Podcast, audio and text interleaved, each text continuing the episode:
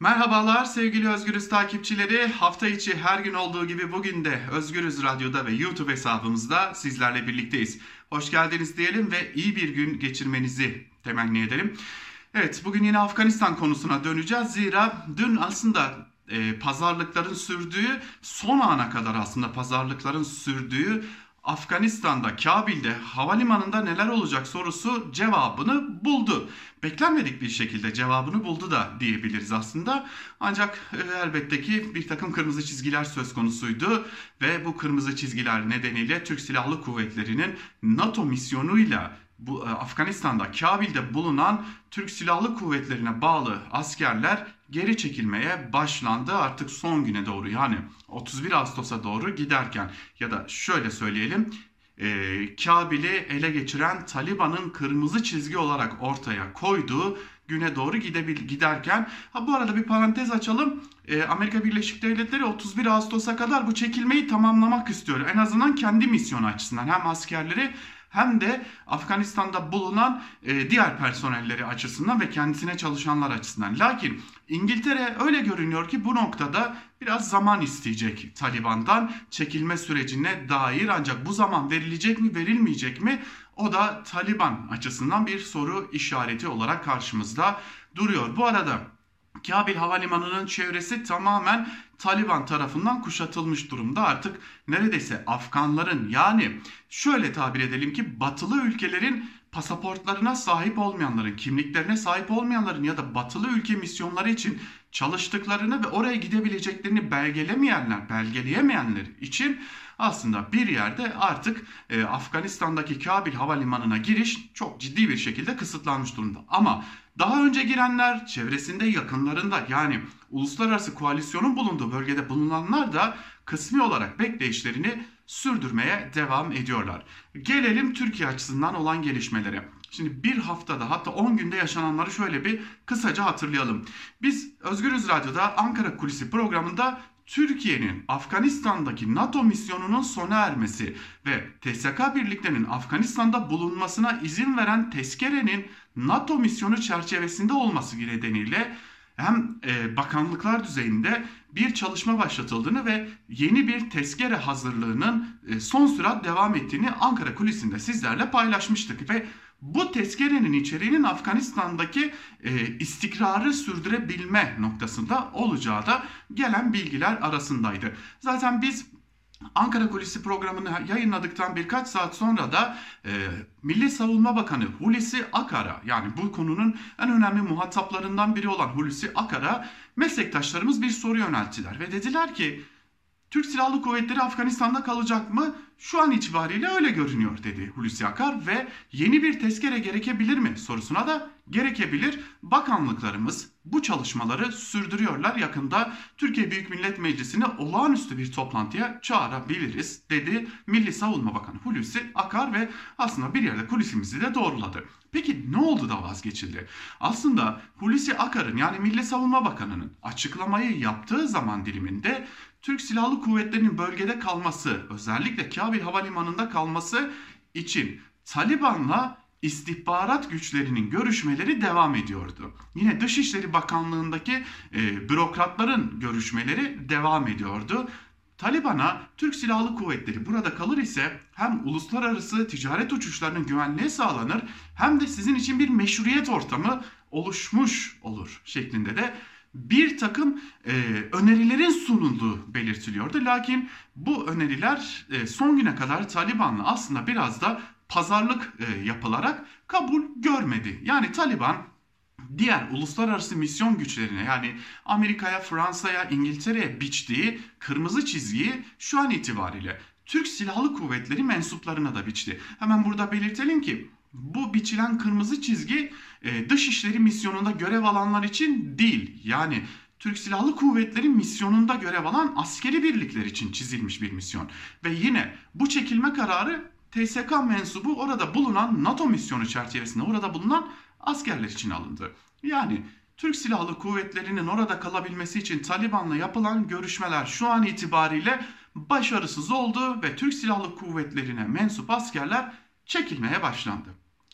Bir de bunun arka planı var. Aslında görüşmeler, Taliban'la görüşmeler devam ediyor ve bu görüşmelerde kimi noktalarda ilerleme sağlanmış durumda. Yani Taliban'la Türkiye arasında nasıl bir ilişki olacak sorusunun da cevapları bu görüşmelerde yavaş yavaş pişiyor.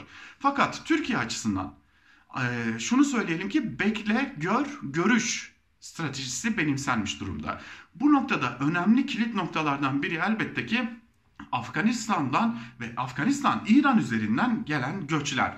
Bu göçün önlenebilmesi, bu göçün önüne geçilebilmesi amacıyla da Türkiye ile Taliban arasında bir takım görüşmelerin olduğu sınır güvenliklerinin daha fazla artırılması noktasında da Taliban'ın bir vaadi bulunduğu iddia ediliyor. Kaldı ki Taliban yurt dışında bulunan Afganlara da geri dönün herhangi bir olumsuzluk yaşanmayacak çağrısı yaparak bu göçün önüne geçmek istiyor.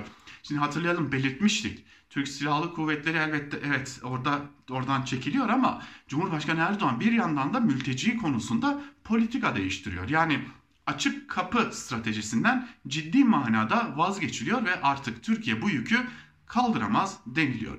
Elbette bunun söylenmesinin en önemli sebeplerinden biri Türkiye'de giderek artan ekonomik e, kriz kendisini hissettiren ekonomik kriz ve yurttaşlardan, vatandaşlardan giderek yükselen tepkiler ve tabii ki bir de bu tepkileri provokatif anlamda körükleyenlerin oluşturduğu ortam. Bu nedenle Cumhurbaşkanı Erdoğan özellikle son anket çalışmalarından da ortaya çıktı ki e, tabanı da bu mülteci konusunda kendisine tepkili, tepki giderek büyüyor. Bu nedenle politika değiştirdi. İşte Taliban'la görüşmelerin ki TSK çekiliyor olsa bile bu görüşmeler devam ediyor. Görüşmelerin önemli ve kritik maddelerinden biri de akının durması. Şu an itibariyle bilinen en az 480 bin civarında belki daha fazla Afgan mülteci Türkiye'de bulunuyor. Bunun yaklaşık 150 bini kayıt altına alınmış durumda. Bir kısmı geri gönderme merkezlerinde bekletiliyor. Sınır dışı edilecekler, sınır dışı edilenler var. Ee, bunun dışında bir de kayıt dışı olanlar var ki neredeyse 300 binin üzerinde olduğu biliniyor kayıt dışı Afgan mültecilerin işte önümüzdeki günlerde özellikle Taliban'ın burayı ele geçirmesiyle bu yük daha fazla artmasın diye de görüşmeler devam ediyor.